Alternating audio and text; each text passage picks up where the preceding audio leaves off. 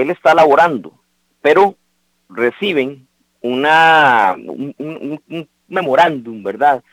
se les notifica de manera general a los empleados que tienen cierto plazo para ir a inocularse.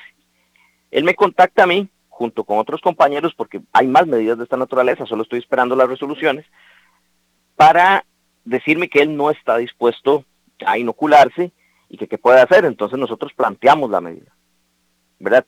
Él, él, vamos a ser claros, en ningún momento ha sido despedido, él permanece en el trabajo, la empresa, de hecho hablando yo ayer con él, pues ha respetado el asunto y está sujeta ya a lo que resolvió el juez de la República, pero él en ningún momento fue despedido, él se mantiene trabajando normalmente, simplemente lo que hizo fue interponer o interpusimos esta medida cautelar con el objetivo de, este, primero, impedir que se le inoculara de la manera en que se estaba haciendo, y lo segundo, que se le permitiera ser evaluado por la caja.